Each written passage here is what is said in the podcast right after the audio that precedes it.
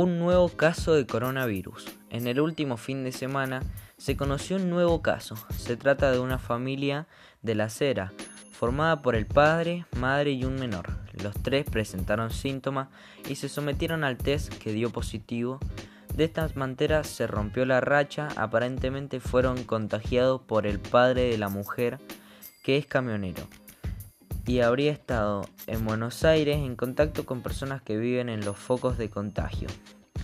Lo cierto es que ahora nos encontramos a la espera de nuevos testeos y no se sabe si tendremos que volver a la fase 1 de cuarentena, ya que el hombre realizó visitas y mudanzas. Ahora las autoridades se encuentran en proceso de investigación para contener nuevos casos.